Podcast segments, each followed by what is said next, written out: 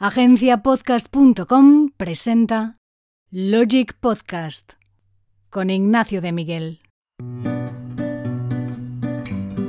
Bienvenido al podcast de Logic. Hoy entrevisto a Borja Pascual, autor del libro Emprendimiento de Guerrilla, el método EDAM para que pymes y autónomos emprendan con éxito. Editado por Editatum en la colección Guía Burros. Ha sido una entrevista muy interesante, hemos hablado de muchas cosas y aún después de terminar la entrevista y dejar de grabar hemos seguido hablando un buen rato. Espero que disfrutes esta entrevista tanto como yo al realizarla.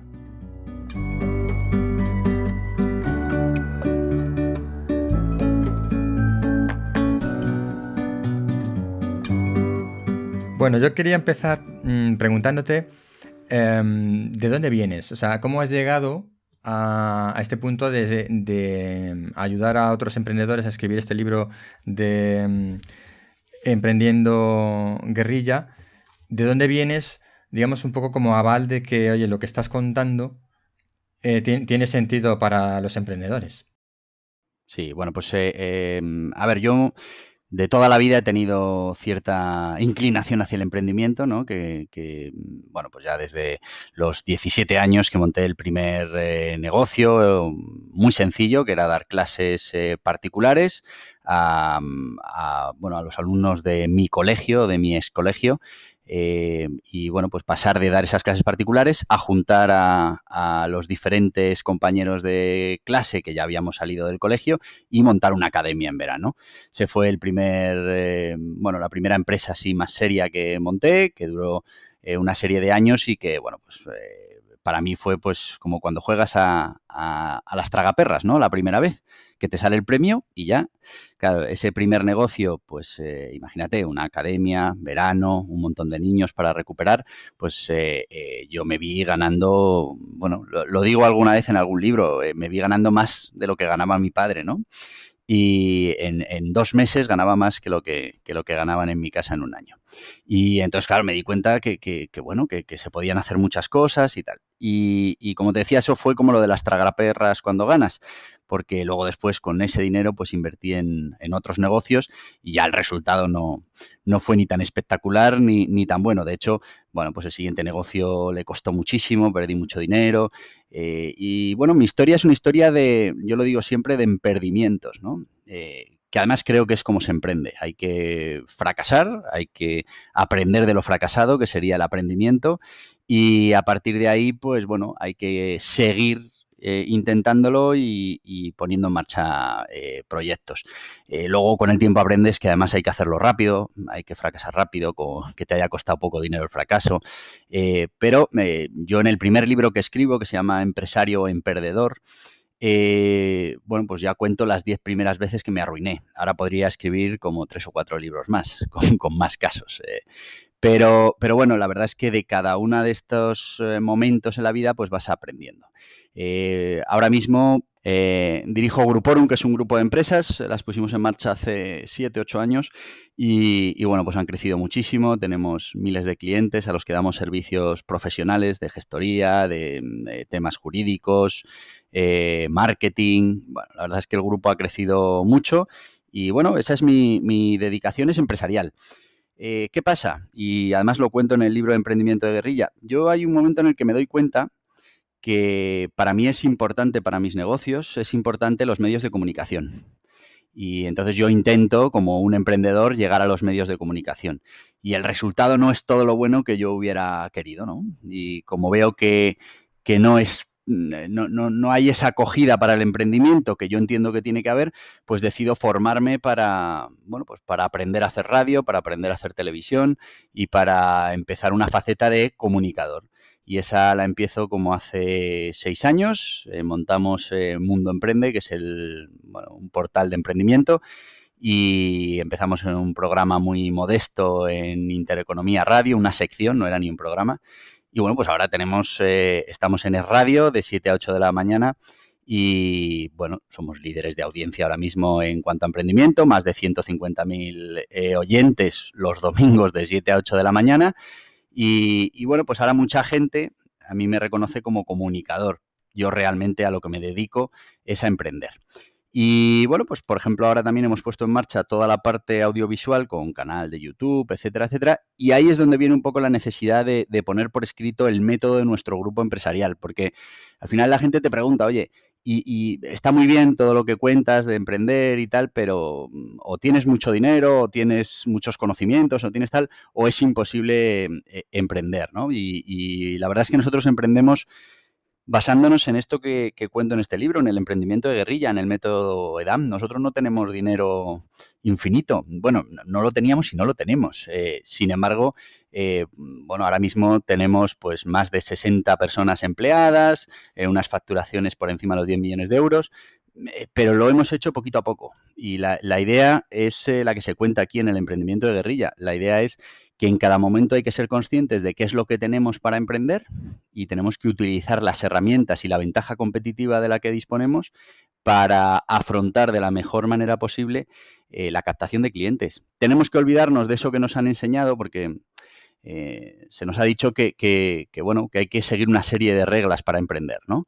Y esas reglas nos condicionan. Hay que quitar esas reglas y, lo que tenemos es que empezar a ganar clientes de uno en uno, sabiendo, eh, bueno, pues que les podemos ofrecer una mejor solución a sus problemas que una gran compañía. Y así poco a poco vamos ganando clientes y con nuestra filosofía, con la propia marcha del negocio, pues vamos financiando el crecimiento y es una manera de crecer muy sostenida que en la que no te hacen falta grandes cantidades de dinero de inversores, aunque bueno, nosotros por ejemplo ahora en el grupo sí estamos en esa fase de ir ya incluyendo algún inversor para todavía crecer más rápido, pero hasta ahora hemos crecido, hemos ido creciendo a pulmón y, todo eso se puede hacer, mm, como te digo, aplicando este método que lo hemos sacado de, lo que nosotros hemos venido implementando un poco de manera eh, intuitiva y bueno, pues lo hemos puesto negro sobre blanco para que cualquier emprendedor, cualquier pyme, cualquier autónomo pueda emprender. Yo estoy muy acostumbrado a hablar con, startups, con, proyectos eh, bueno, pues que levantan muchísimo dinero, que, son especialistas en, en, levantar expectativas, ¿no? Eh, pero yo vengo de lo que es el emprendimiento real, ¿no? Del emprendimiento de abajo, de, empezar con 3.000 euros y, intentar multiplicarlo, pues el primer año por dos, el siguiente esos dos por tres y así poco a poco ir haciendo crecer los negocios. Que yo creo que es donde realmente estamos generando riqueza y estamos generando puestos de trabajo. Y ahora nos va a hacer muchísima falta. Hay mucho autónomo, mucha pyme que, o se tiene que redefinir o, bueno, muchas personas que van a tener que entrar en esto del emprendimiento. Y lo que hay que mm, colaborar es en que cuando entren, pues dispongan de las herramientas, los conocimientos y todo lo necesario para reducir un poco la incertidumbre.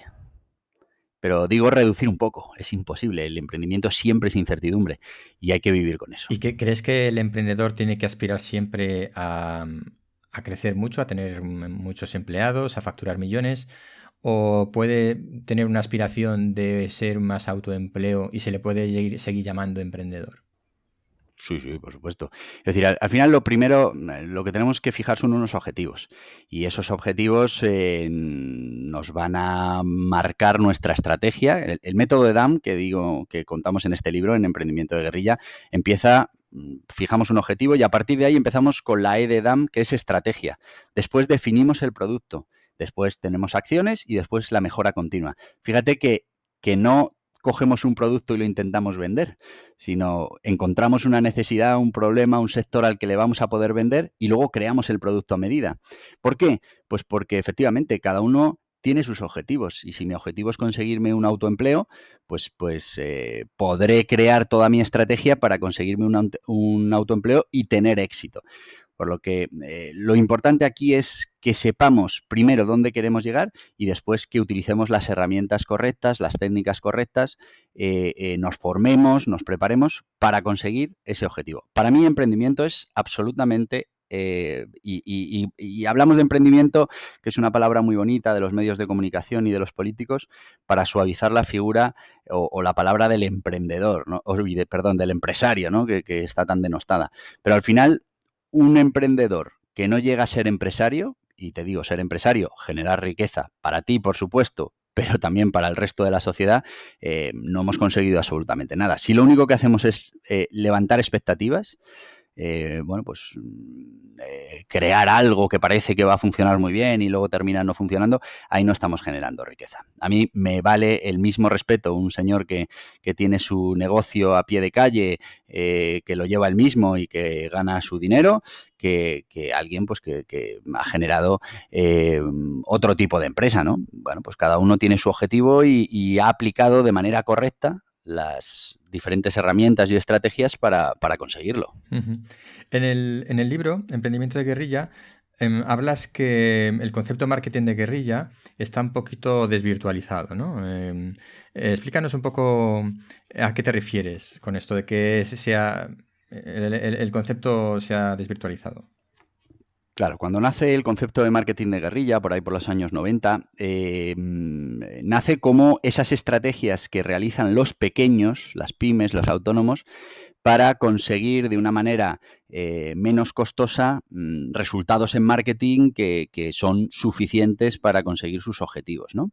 Sin embargo, las grandes empresas cogen este concepto y, ahora mismo si tú buscas en, un, en Google, buscas eh, marketing de guerrilla, todo lo que te va a salir son los conceptos de las grandes corporaciones. ¿no? Dicen, mira, hacemos de repente eh, un flash mod que, bueno, pues lejos de ser barato, lo montan carísimo y, lo tal. Y, o vamos a hacer una una campaña en la calle eh, para luego se haga viral y se gastan un montón de dinero. Bueno, pues eh, el concepto ya no es el que, el que debía ser. El, marketing de guerrilla es precisamente, eh, como su nombre indica, la utilización de las técnicas de guerrilla, que, que en el tema militar han funcionado también. Quiero decir, cuando tú te tienes que enfrentar a un ejército regular con, un armamento muy superior, con unos efectivos tremendos, con unas, eh, bueno, pues eh, son claramente superiores, al final lo que funciona es que tú, eh, como guerrilla, pues decidas dónde vas a atacar, con qué armamento, cuál es la mejor situación y, y sobre todo porque tú lo que necesitas son pequeños golpecitos que te vayan trayendo pequeños clientes,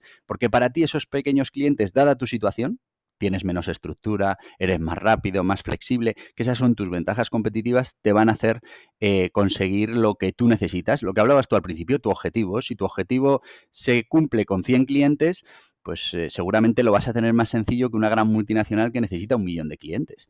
Eh, lo que no intentemos es pelear con las mismas herramientas no tiene sentido. Apliquemos lo que para nosotros es más, eh, más fácil, ¿no? Somos más rápidos, somos capaces de, crear un producto o una oferta mucho más rápido que una gran corporación, eh, somos capaces de irnos a un nicho al que una gran corporación nunca iría, pues porque no le sale rentable o porque no se puede fijar en ese pequeño nicho.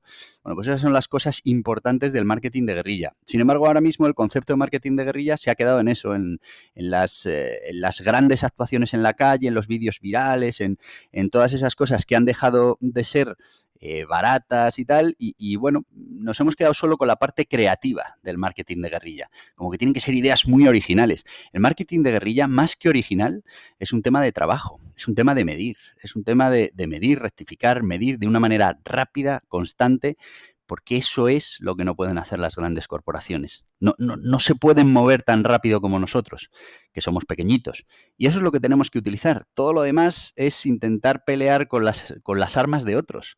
Eh, y, tú imagínate para una frutería eh, lo poco efectivo que sería hacer un flash mod. Pues, pues seguramente no, no, se traería nada. Eh, sin embargo, eso es lo que nos venden. No, no. Una frutería tiene que utilizar sus ventajas para, para conseguir lo que necesita que además, pues por su tamaño, como decía, es una necesidad muy diferente a la que podría tener una gran cadena de fruterías. Em, enlazando un poco eh, las grandes corporaciones que estás, de las que estás hablando ahora, con lo primero que has comentado de la comunicación, em, las grandes corporaciones se gastan mucho en comunicación y en general podríamos decir que lo hacen bastante bien.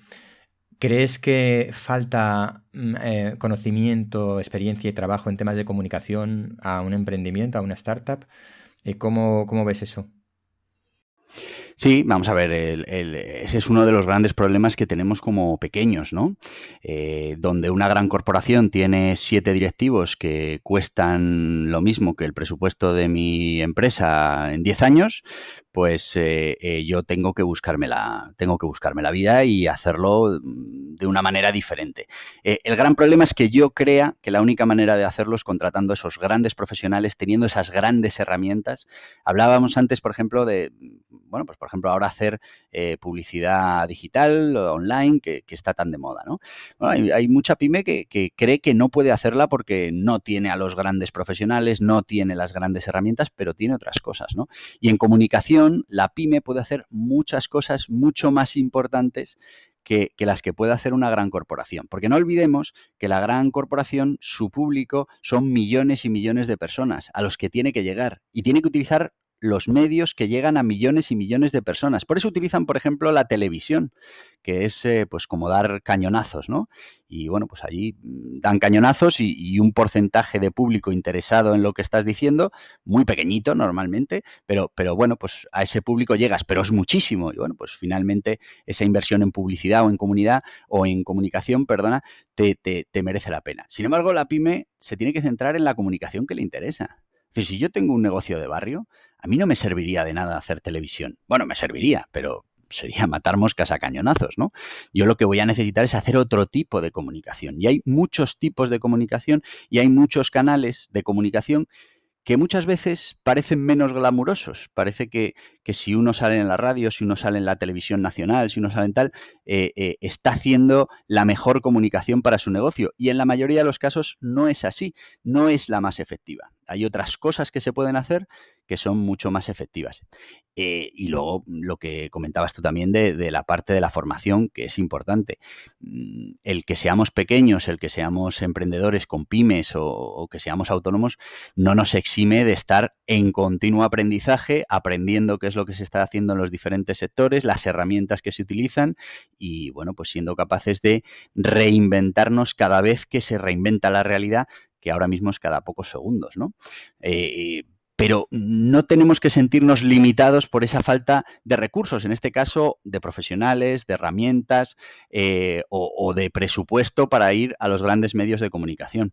Los medios de comunicación, los canales para comunicarnos son muchos y, como te digo, hay muchos que, son mucho más efectivos para nuestro tipo de negocio que los que podemos pensar. Por eso no intentemos hacer lo mismo que hacen las grandes corporaciones, porque ellos lo hacen, lo hacen muy bien, pero por, por su modelo de negocio, por su tipo de cliente al que tienen que ir. Lo primero es definir dónde está nuestro cliente y en cuanto definamos dónde está nuestro cliente nos daremos cuenta que no toda la comunicación es interesante para nosotros.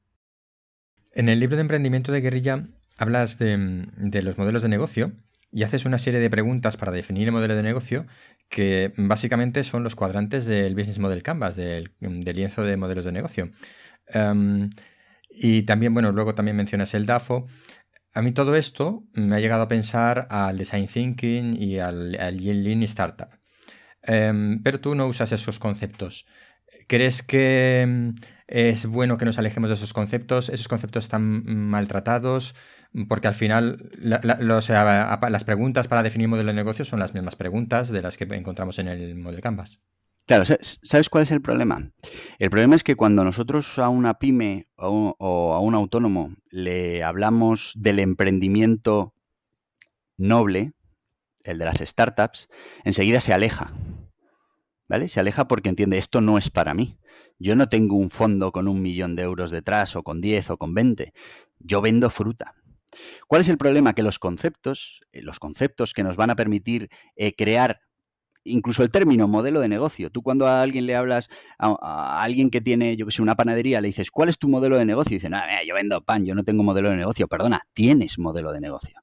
La, pregunta es si lo tienes suficientemente diversificado, si tienes diferentes modelos para que si pasa cualquier cosa puedas eh, hacer subsistir tu, negocio. Por eso yo creo que, al emprendedor de la pyme y del autónomo hay que mm, contarle las cosas sin tanta historia, sin tanta parafernaria y tenemos que volver al inicio. Si es que las preguntas eh, son de una lógica aplastante. Quiero decir, oye, yo tengo que saber a quién le voy a vender, cómo le voy a vender, cuánto le voy a vender. No hace falta eh, eh, meterlo en un sistema muy complicado. Lo único que hay que darle es ese eh, esa vis de, sentido común, ¿vale? Para que al final nos hagamos las preguntas que nos tenemos que hacer para que obtengamos las respuestas que vamos a necesitar para reducir esa, incertidumbre. Entonces yo estoy mm, un poco, eh, eh, claro, cansado de esa distancia que muchas veces se pone con el emprendimiento noble, ¿no? Lo de, y el emprendimiento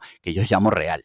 ¿Por qué? Porque si echamos números, al final eh, todo esto de que va, la generación de riqueza la generan las pymes y los autónomos.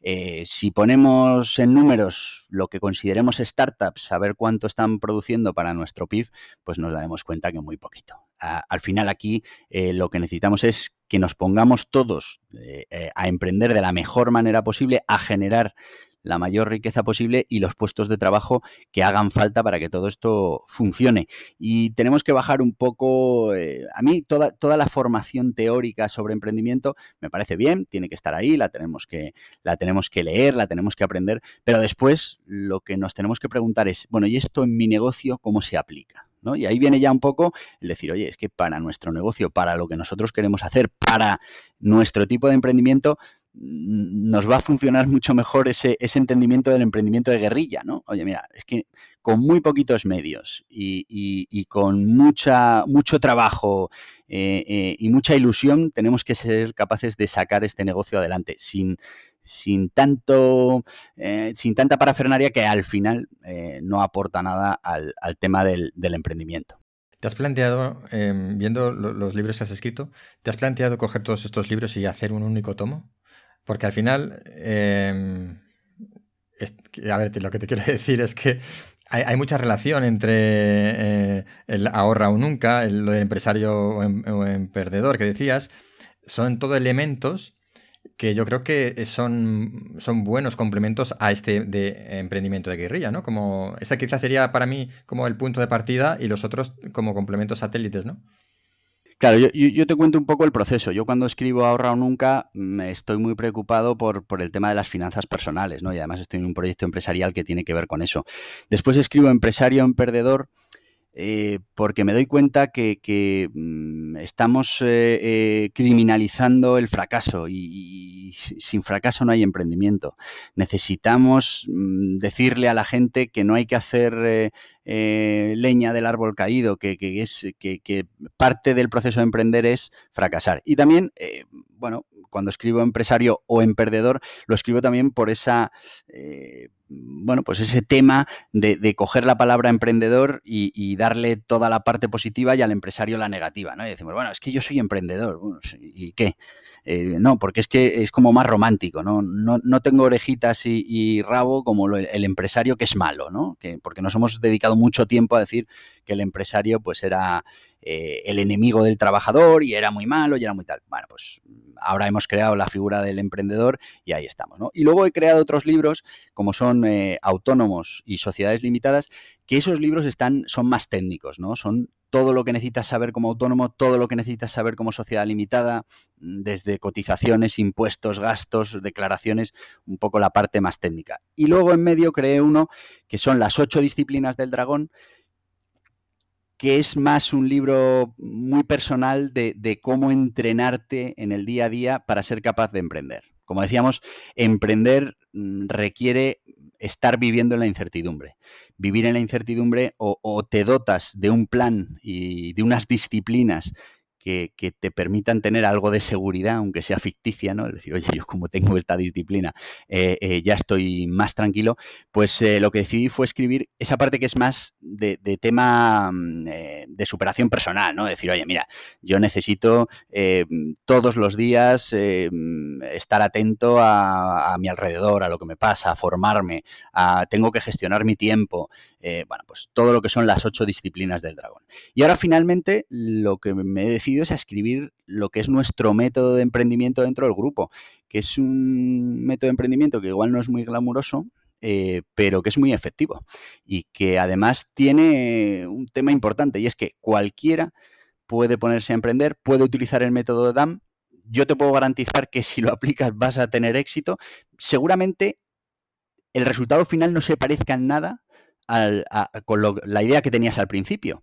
Pero es que eh, si el objetivo es tener un negocio rentable para lo que sea, para tu autoempleo, para, para lo que tú quieras, pues, pues el tema de la idea, que también es algo que está eh, muy excesivamente valorado, eh, las ideas pues, pues están ahí, pero, pero una idea no vale para nada si no, si no la has implementado, ¿no? Lo que importa son las implementaciones. Y, y, el método de Dan consiste en eso, en unas ruedas que tú vas a ir ajustando poquito a poco con, con el ensayo-error, ensayo-error, hasta que la rueda empiece a girar con suficiente inercia como para que te permita ir creciendo y alcanzando tus objetivos.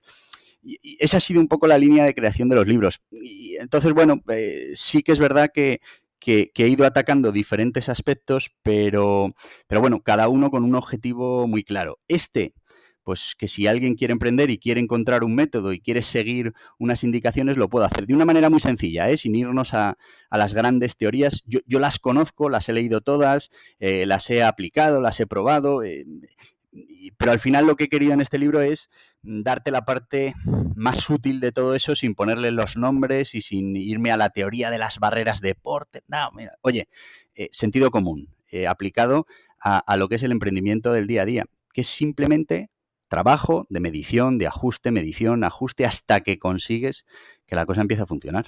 Em, decías que las ideas eh, no valen nada. A mí cuando algún emprendedor me dice que tiene una gran idea, le digo que la idea vale un 10%. Eh, ¿Estás de acuerdo con eso?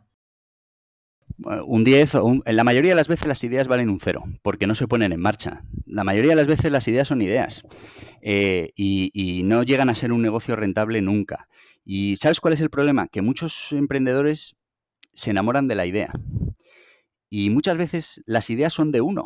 Y o consigues que tu idea sea de mucha gente, o no vas a tener capacidad de hacerlo rentable. Y por eso yo siempre pienso que las ideas están sobrevaloradas. Hay que tener ideas, pero las ideas al final también vienen del trabajo. Quiero decir, tú cuando pones en marcha un negocio, empiezas con una idea y vas cogiendo la estrategia, vas, creando las acciones, te vas mm, poniendo a mejorar el sistema y esa idea va evolucionando. La que finalmente funciona pues es una evolución muy evolucionada de la primera que tuviste, con lo que no tiene sentido enamorarte de la primera. Aquí lo que, lo que tenemos que conseguir es eh, resolver problemas que tiene una parte del mercado. Una parte del mercado que tiene que ser suficientemente grande como para que a nosotros nos sirva de objetivo para nuestra rentabilidad, pero ya está. Y, y luego yo soy más partidario incluso de encontrar una necesidad y luego buscar una idea oye, yo me siento y digo, oye, ¿tú qué problema tienes? Este, este, en este sector. Ahora me voy a sentar a ver cómo somos capaces de solucionarlo. Fíjate, nosotros, toda la, todo el grupo eh, se basa en coger negocios, eh, vamos a llamarlos vetustos, ¿no? Negocios así un poco tal, y darles una vuelta eh, con los nuevos modelos de negocio y con los nuevos sistemas. Nosotros cuando creamos la, gestoría online, que fue de las primeras en España, nos decían que era imposible, que, nadie en su sano juicio iba a eh, tener una gestoría que no estuviera al lado de su casa. Bueno, pues, pues demostramos que no era así. Eh, empezamos a aplicar modelos de negocio mm, diferentes a los tradicionales. Y claro, cuando tú, en vez de atender a 30, 40, 50 clientes que atiende una gestoría tradicional, atiendes a 5.000, pues los problemas son otros. Pero también las ventajas son otras. Puedes eh, meter mucha tecnología, puedes meter mucha ayuda. Es decir, son cosas. Y, bueno, pues todo eso eh, lo puedes aplicar a cualquier sector. Y, dentro del grupo lo hemos hecho en sectores que no tienen nada que ver. Por ejemplo, lo hemos hecho en el mundo editorial. Lo hemos hecho en el mundo audiovisual, eh, que ha sido coger los modelos, decir, oye, mira, estas son las barreras que nos dice el sector, esto se tiene que hacer así. Yo me acuerdo con el tema de los libros, nos decían, no, no, no, el tema de los libros, esto funciona así. La cadena de distribución, el librero, eh, el editor, los porcentajes van así. pues no, no, no. Yo quiero hacer un modelo diferente. Y, y entonces, aplicando, te pones a buscar cuál es esa idea que pueda resolver una necesidad que hay en el mercado. En el mercado hay una necesidad, por ejemplo, de tener libros más baratos.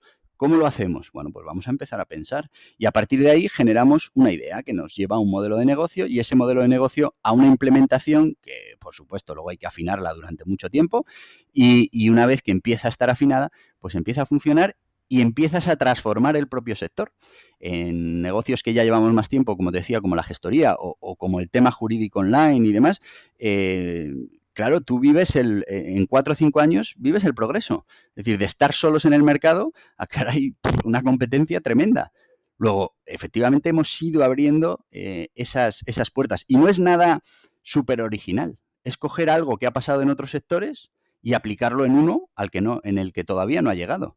Y bueno, pues hay que pensarlo, hay que adaptarlo, hay que tal. Pero, pero suele ser una buena manera, como decía un amigo mío, eh, la creatividad es copiar diferente y yo me quedo con eso. al final, lo que tienes es que, ser capaz de tener muchos puntitos en la cabeza para poder unirlos de una manera que nadie más ha unido o que nadie ha unido hasta ese momento o que nadie ha puesto en marcha esa unión, porque las ideas es muy difícil que sean originales, pero sí que es verdad que, la implementación mm, pues seguramente no se ha llevado a cabo. Alguien tuvo la idea hace mucho tiempo, pero no la puso en marcha. Em, del método EDAM, eh, estrategia, definición, acción, mejora. Yo hay una cosa que, que, destacaría y que quiero comentar contigo, y es que de estas cuatro mm, cosas, em, hay tres que son para eh, reflexionar, para pensar, para eh, y una de actuar nada más. ¿Crees que hay un exceso de mm, actuación en el emprendimiento, de ponerse a hacer cosas sin pensar antes en una estrategia, sin definir bien lo que se va a hacer y por supuesto sin medir? Sí y no, te cuento. Vamos a ver, eh, yo creo que hay que estar preparado, hay que estar formado para emprender. Eh, creo profundamente en los planes de negocio. Eh, quiero decir, a mí muchas veces me ha tocado entrevistar emprendedores que cuando les preguntas por su modelo de negocio, todavía no se lo han planteado. Y cuando les preguntas por su plan de empresa, dicen, bueno, pues ahí vamos. mira, no, hay que intentar reducir la incertidumbre lo máximo posible.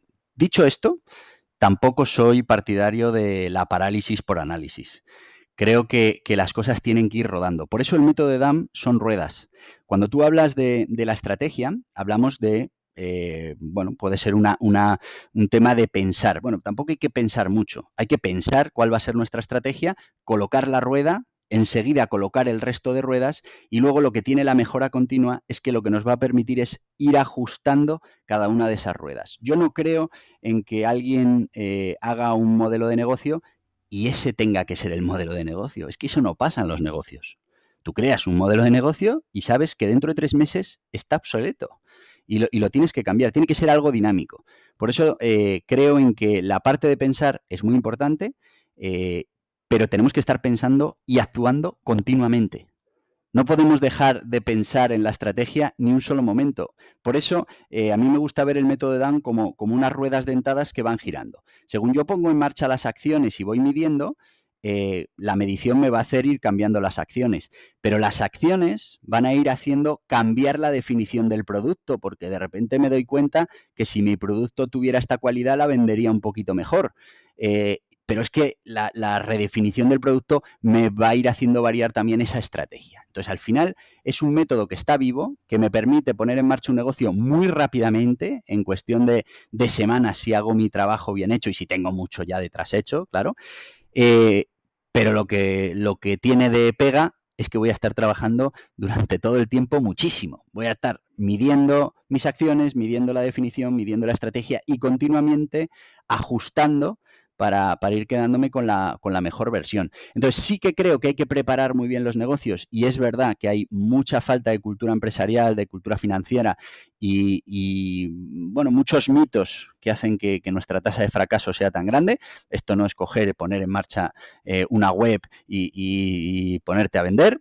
Eh, bueno, pues, pues hay que tener muchas más cosas y mucha más preparación para todo eso, pero también eh, veo mucha parálisis por análisis, ¿no? Veo mucha gente haciendo unos planes de negocio que tarda años y, bueno, al mercado hay que salir rápido para que te devuelva la bofetada rápido y barato. Es decir, hay que hacer ese producto mínimo viable que, nos permita ver si, si la cosa funciona y si no funciona, lo retiramos y nos ha costado muy poquito tiempo y muy poquito dinero. Entonces, un poco lo que decías, las dos cosas. Sí creo en que estamos poco preparados y que hacemos poco trabajo previo para emprender en la mayoría de los casos, pero también creo que, que hay mucha teoría del emprendimiento que hace que, haya gente que se esté años filosofando en cuál va a ser ese modelo, en cuál va a ser ese proyecto y nunca del paso de ponerse en marcha. Hay que hacer las dos cosas a la vez porque la acción es la que nos tiene que llevar a, entender qué es lo que necesitamos para seguir avanzando, que igual es redefinir nuestro plan de negocio, redefinir nuestra estrategia, nuestro producto, lo que haga falta. Has mencionado em, temas de costes. ¿Crees que el emprendedor evalúa bien los costes eh, de lo que quiere poner en marcha? Yo, porque yo me encuentro con mucha frecuencia que hay costes ocultos eh, que no se están valorando, el coste del trabajo propio, que muchas veces eh, plantean negocios o proyectos de negocio donde no están contabilizando lo que ellos, mismos tienen que ganar con su trabajo, ¿no? Para vivir. ¿Crees que los costes están, no están bien definidos en general en los proyectos de emprendimiento? A ver, yo lo, que creo es que tendemos, como todo en la vida, a hacernos trampas al solitario. Eh, entonces, bueno, cuando uno plantea un plan de negocio, ya sabes que el Excel lo permite todo, y entonces tú lo plantas allí, y si no me sale con los costes que tengo, pues como decía el otro, pues tengo otros costes, ¿no? Eran principios, pues igual. Y, y cada uno lo ajusta. También es verdad que para emprender hay que estar un poco loco eh, pero yo creo que hay que estar loco con la información. Es decir, yo, tengo que saber cuáles son mis costes reales, cuáles van a ser, y luego decido que me tiro a la piscina mm, ¿no? con unas expectativas que igual están por encima o por debajo de lo que deberían, de lo que deberían estar. Pero la información nunca es mala, la información veraz, y es la que nos va a permitir eh, eh, bueno, pues, trabajar en el emprendimiento. ¿Cuál es el gran problema? Y, por eso funcionan mejor los emprendedores que ya han fracasado otras veces, que de hecho el porcentaje de éxito eh, crece eh, según el emprendedor tiene más experiencia en el emprendimiento, precisamente por la parte de gestión. Y es una parte que a muchos emprendedores no les gusta. Yo, bueno, yo me voy a incluir ahí. La parte de gestión muchas veces es aburrida, eh, no tiene el glamour que tiene el emprendimiento. La gestión es vital para el emprendimiento. Y yo me convenzco cada día de que tengo que dedicar mis horas a gestión necesarias porque dentro de esa gestión eh, está normalmente el ingrediente que nos va a hacer ser más rentables o ser menos rentables. Entonces, los costes es una parte muy importante. Está claro que como emprendedor yo soy más de generar riqueza que de repartir miseria pero sí que es verdad que, los costes son parte del beneficio. Es decir, el beneficio se compone de dos partes, ¿no? Eh, lo que soy capaz de ganar y lo que me cuesta ganarlo. Entonces, si, trabajamos para ganar mucho y, no trabajamos para que nos cueste poco, pues vamos a tener un problema. Entonces, los costes son importantes, pero fíjate que ahí mm, yo normalmente mi experiencia lo que veo es que el emprendedor que ya tiene mucho rodaje en emprendimiento ya tiene mucho más claro cómo son los costes y cómo van a afectar a sus resultados. Sin embargo, el que empieza, pues eh, puedo estar de acuerdo contigo que, le puede el optimismo, ¿no? A la hora de no tener en cuenta ciertos costes que se tienen. Yo, yo estoy harto de ver en, en, marketing digital cómo la gente te dice que, no, bueno, mira, es que estos clientes los he conseguido por SEO, coste cero. Ostras, que el SEO tiene coste cero tremendo, ¿eh? Tú no te has parado a echar cuentas. Entonces, quiero decir que eh, todas esas cosas eh, sí que es verdad que son parte del emprendimiento, sí que es verdad que se podrían arreglar teniendo mayor eh, formación empresarial y mayor formación financiera, pero es lo que tenemos. Y, y bueno, pues también yo creo que es misión nuestra que estamos en los medios de comunicación concienciar a todo el que quiera ponerse en marcha a emprender que no es una cosa fácil y que primero hay que prepararse. Y una de las partes importantes en la preparación es la gestión. Y para la gestión los costes, eh, eh, la asignación de los presupuestos, eh, la financiación, todas esas cosas. bueno, pues tienen que ser una asignatura obligatoria. Relacionado con la gestión, quiero que hagas publicidad de tu gestoría online porque es una de, los, de las preguntas que más veces, no, pero no, te quiero decir, es una de las preguntas que más veces me hacen, oye, ¿y quién me puede llevar esto del que no me cueste mucho dinero? Y porque claro, ahora estoy empezando. Yo te cuento, nosotros ahora no tenemos una única gestoría, ¿vale? Ya tenemos muchas marcas dentro del, panorama. La gestoría low cost eh, que más clientes tiene se llama Gestorum, ¿vale? Que es eh, gestoría para pymes y autónomos. Pero bueno, pues tenemos dentro del grupo gestorías, por ejemplo, especializadas para riders, eh, todas estas gente que va con la bici para repartir. Tenemos gestorías especializadas para farmacéuticos, para odontólogos. Eh, tenemos una franquicia de, gestorías que, al final junta el mundo online con el mundo presencial. Es decir, hay, diferentes, eh, bueno, tenemos también una, una gestoría que está dedicada a, las, a los nuevos negocios digitales, que es Gestoritas que bueno, pues, pues lo que fundamentalmente asesora pues para toda esta gente que está en dropshipping, que está en infoproductos y tal, que tiene unas necesidades como muy específicas de, ese tipo de negocio, ¿no? y bueno, lo que nosotros hemos hecho en el modelo de negocio es conseguir mm, paquetizar mucho el servicio. ¿Por qué? Pues porque nos dimos cuenta que hay un grupo muy grande de autónomos y de empresas para los que los trámites de una asesoría mm, son un problema. Es decir, eh, ellos en la vida van a tomar una decisión de negocio por, los informes contables de su SL, pero sin embargo tienen que presentar un, montón de impuestos, tienen que llevar una contabilidad que no les aporta absolutamente nada. Ellos llevan su control de caja, ¿no?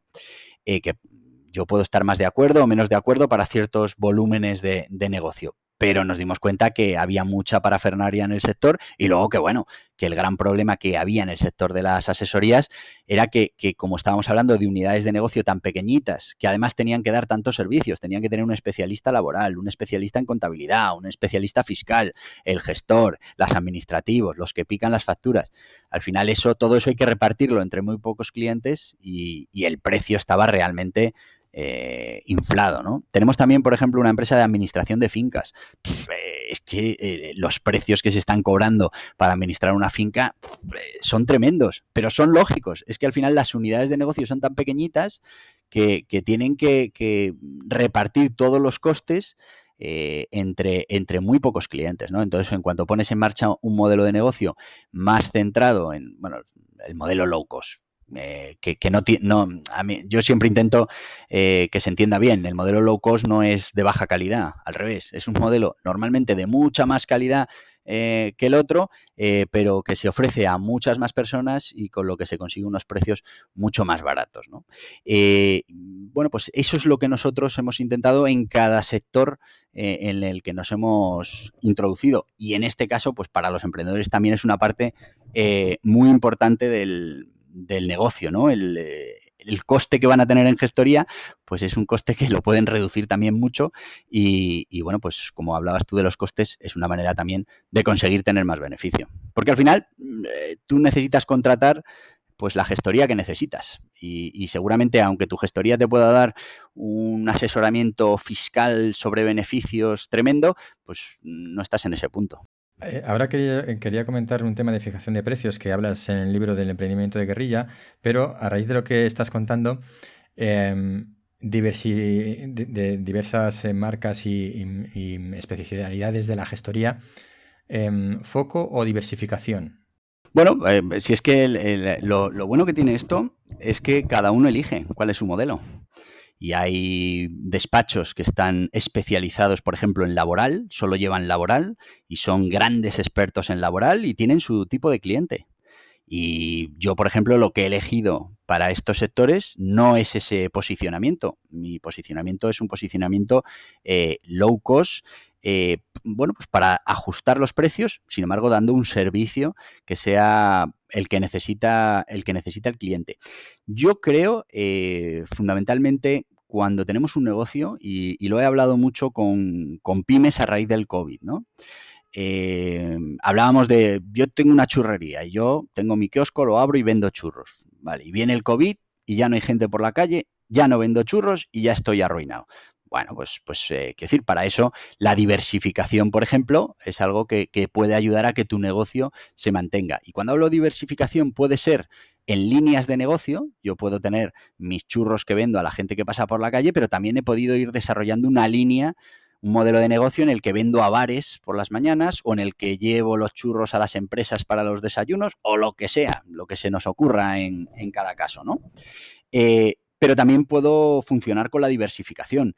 Y además de vender esos churros, pues, eh, pues eso, sirvo desayunos en las empresas. quiero decir, podemos buscar eh, la diversificación tanto en producto y en servicio eh, como, como en modelo de negocio. Fíjate que además muchas veces cuando yo tengo que competir en un modelo de negocio en el que ya tengo otro modelo de negocio relacionado, pues hay mucha inversión que ya tengo, que ya tengo hecha. Es decir, si yo tuviera que montar una empresa para servir desayunos en, las empresas, por ejemplo, o en las conferencias o tal, pues tendría que buscarme una cocina, tendría que buscarme un sitio donde preparar esos desayunos, tendría, bueno, pues hay cosas que yo ya tengo eh, conseguidas. Al final, cuando tú eres capaz de las inversiones que tienes que hacer, diversificarlas en diferentes modelos de negocio, lo que estás consiguiendo en primer lugar es una mayor rentabilización de esa inversión y por otro lado, eh, bueno, pues estás reduciendo el riesgo. ¿no? A nosotros, por ejemplo, eh, ¿qué nos pasa en el grupo?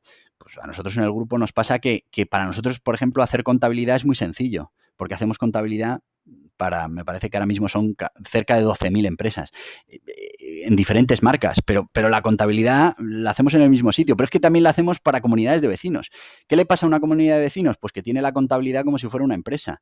Eh, tiene una contabilidad maravillosa. Bueno, pues luego la, bajas a, lo que necesita una comunidad y ya lo tienes, ¿no? Y al final eso, que es una inversión en un buen equipo, en una buena tecnología para generar todo ese trabajo, pues lo puedes utilizar en diferentes modelos de negocio o en diferentes diversificaciones y bueno, pues te ayudan a, rentabilizarlo y además a reducir el riesgo. Una cosa puede ir mejor, otra cosa puede ir peor.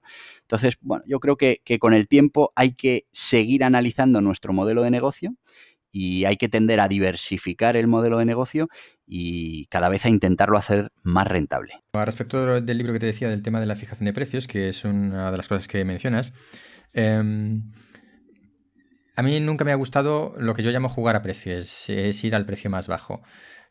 Pero mm, entendiendo eh, jugar a precio también a al precio más caro, ¿cómo ves las estrategias comerciales, tanto en un extremo como en el otro, que se van a basar en el precio por la percepción de o por el tipo de perfil de público que puedes optar porque si vas a precio bajo sabes que, que vas a un perfil determinado que busca el precio bajo y si vas a precio alto eh, vas a un perfil que asocia eh, lo caro con la calidad o con lo elitista. ¿Cómo ves esas tres estrategias que van a, precio?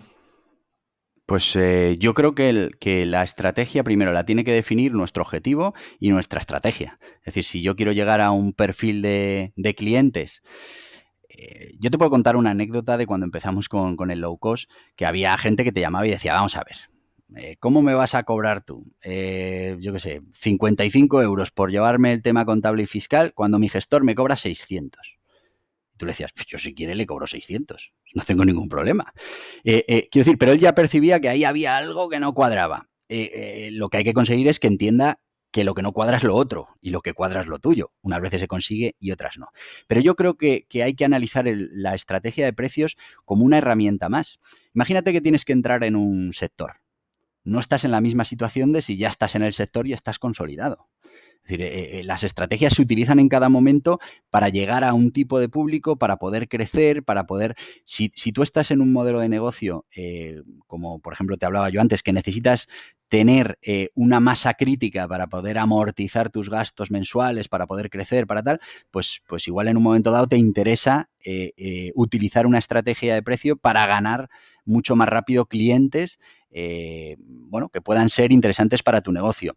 Eh, con, los precios altos, mm, es que hay muchas veces que o, tienes unos precios altos o no vas a poder vender a un tipo de cliente determinado, porque parte de la característica que tiene que tener el producto es el precio.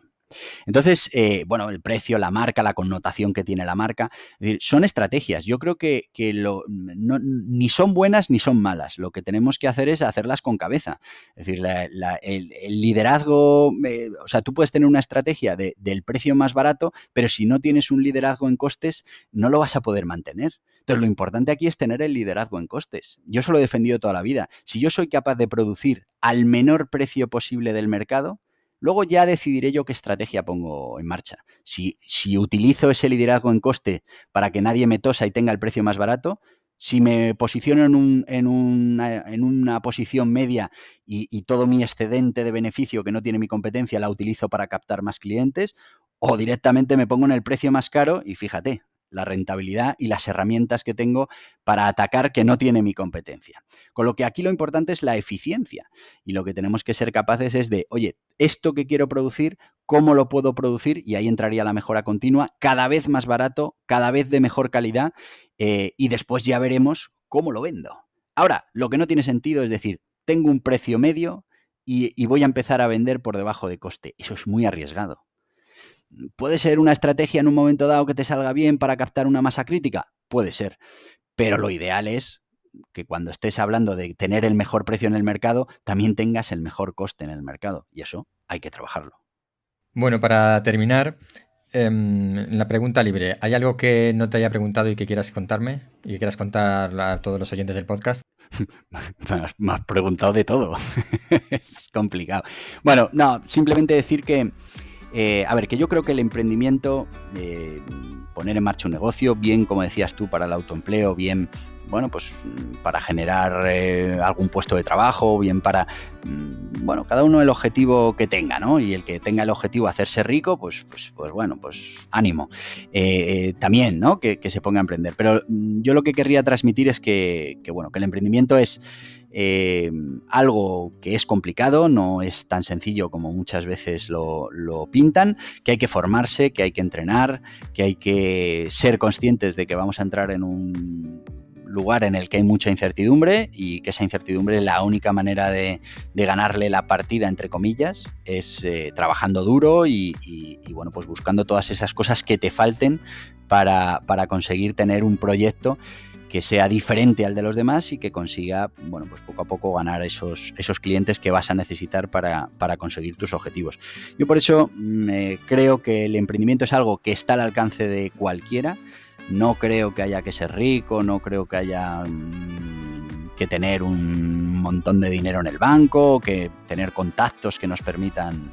Eh, en la mayoría de los casos esos son excusas, el que, el que no emprende o el que no quiere emprender dice, bueno, es que yo no tengo, bueno, pues busca. Eh, yo creo que ahora mismo el ecosistema del emprendimiento está suficientemente maduro como para, bueno, pues para que nos demos cuenta que, que ya la financiación no es ese problema eh, tan importante que era antes, ¿no? ¿no? ¿no? había vehículos para financiación, ahora los hay. Los puedes utilizar o no, ya está dentro de tu estrategia. Yo, como te digo, nosotros en el grupo no los hemos utilizado nunca y, bueno, pues ahora seguramente en los próximos años sí empecemos a utilizarlos para crecer todavía más rápido. Pero, pero cada uno decide y están. Antes no lo sabía y había que, que inventárselos. Y ahora mismo realmente lo que necesita, lo que necesitamos en el ecosistema es el talento y ahora la lucha es de talento, ahora las, startups se, quitan a, los, la gente talentosa ¿no? Y, hacen todo lo que pueden para que la gente con talento permanezca en las empresas.